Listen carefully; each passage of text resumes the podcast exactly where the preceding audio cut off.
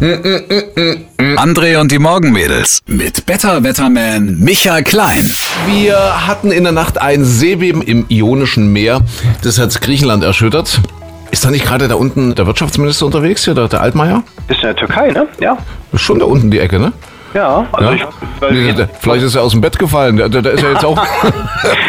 Ja, böse. Gab es die Tsunami-Warnung. Sein, sein Kuschelkurs mit Erdogan dann doch um den Schlaf gebracht und ist aus dem Bett gefallen. Möglicherweise. Ja. Seebeben im Ionischen Meer. Das ist nicht die Ägäis. Ja? Also wenn ihr jetzt so auf Griechenland drauf guckt, liebe Kinder, liebe Muttis, liebe Vatis, die Ägäis ist rechts und das Ionische Meer, das ist das, was äh, zwischen Griechenland und Italien liegt. Links, links von den Fingern. Links von den Fingern, du hast es auf den Punkt gebracht. Links von den Fingern. Ja. Ja. Was dann so übergeht in die Adria, richtig? Die richtige Adria ist, glaube ich, ein bisschen höher dann. Weiter höher. Ach Mensch, wir sind so gut. Ja. Aber es, es muss sich ja auch lohnen, Radio zu hören. Man muss ja was mitnehmen. Eben. Ich sag's immer wieder gern. Nicht hier links rein, rechts raus. Nein, es muss auch einen Mehrwert geben. Jo. Ein, ein Mehrwert. Einen Mehrwert in diesem Morgen Falle. das Rote Meer. Das Ionische Meer. Ja. Seebeben. Ist wohl, also die Schäden sind noch nicht ganz klar. Das hat wohl aber dort in der ganzen Gegend irgendwie gewackelt. Oh ja, okay. Schöne Grüße an Peter Altmaier. Das ist aber auch, das ist so ganz schön eine, eine Wuchtbrumme, muss man sagen. Ich habe es gestern gesehen in Nachrichten. Ist das so dann das Bild? Ich sage das mal böse, also das ist jetzt nicht meine Meinung, aber sehen die Menschen im Ausland das dann so als der fette Deutsche? Wenn er jetzt durch ein armes indisches Dorf läuft, Ja, ja, glaube ne? ich, ist das Bild schon so. Als deutscher Wirtschaftsminister, ne? So, so, so. Äh, Da sagt man aber, guck mal, die Wirtschaft brummt. Ja. Und der Altmaier auch. Aber er könnte es noch so machen wie Melania Trump. In Ägypten war sie unterwegs und da kam sie mit einem Tropenhelm an. Also sie sah wirklich aus wie so eine Kolonialbesatzerin. Vielleicht, wenn er jetzt noch so ein weißes Leinenjäckchen anzieht und Ja. drauf, dann sieht er auch Ja, aus wie. Peter Ustinov auf Reisen. Oder ihre, sie ist auch gerne auf Stockelschuhen, äh, Stockelschuhen, äh, Stöckelschuhen. Stückelschuhen. Das sind die türkischen Schuhe. Das sind die. Stückelschuhe. Ein großes Reitfest, ein großes Reitevent steht bevor der große Preis von Sachsen. Das Ganze passiert in der Messe Chemnitz. Da gibt es Springprüfungen, da gibt es große Ausstellungen natürlich. Ja. Es gibt die große Pferdenacht, ja, so eine Art Gala-Nacht. Äh, ja, und das ist schon eine tolle Sache für alle, die jetzt so, so ein bisschen pferdeaffin sind, wie du. Ja. Äh, die sollten da unbedingt hingehen. Der große Preis von Sachsen. Ab Ich heute. überlegt, ich, ich schreibe mal ein Buch, wo einfach mal gute Pferdenamen drin sind.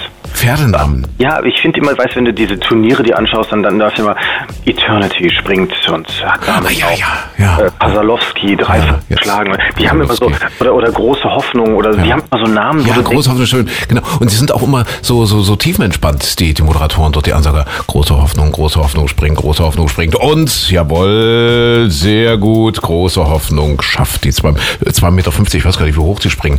ja, Aber- oder, oder aber sie sind so beseelt. Da gab es immer einen, der hat das in der ARD immer gemacht. Der sprach mal oh, die, die Quadriga in einem Vierspann Ja.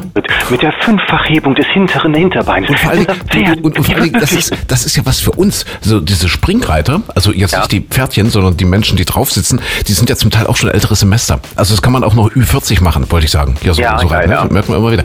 Ja, aber was du wahrscheinlich nicht weißt, äh, es, es gibt ja Kaltblüter, Warmblüter und Vollblüter. Und jetzt bin ich mal gespannt, ob du den Unterschied kennst. Ich habe keine Ahnung.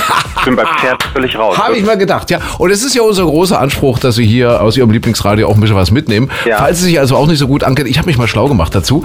Kaltblüter. Kaltblüter, muss ich vorstellen, hat nichts mit der Körpertemperatur zu tun, sondern es ist eher dein Typ. Kaltblüter. Du wärst quasi, wenn du ein Pferd wärst, wärst du ein Kaltblüter. Also hohes, Arbeitsgaul. hohes Körpergewicht äh, und relativ ruhiges Temperament. Ja. Dann gibt's die Vollblüter. Das ist dann eher so meine Temperamentkategorie. Ja. Und dazwischen, also zwischen Vollblut und Kaltblüter ist, ist der Warmblüter. Also würde man uns zwei kreuzen, also würden wir zwei jetzt uns kreuzen, quasi, du und ich, dann, So, dann würde dazwischen. Deswegen, das ist der Grund, ich. Dazwischen wäre der Warmblüter. Ja, zwischen voll und. wieder über Tiere, über Hunde, meinetwegen Katzen, Amöben. Lass uns über Amöben sprechen. Wir reden über das Wetter. Micha, vom Pferdesport jetzt. Äh, kann man denn vielleicht am offenen Fenster auch ein bisschen reiten am Wochenende? Du bist so ein Dummblüter. Dummblüter. Dummblüter, ja.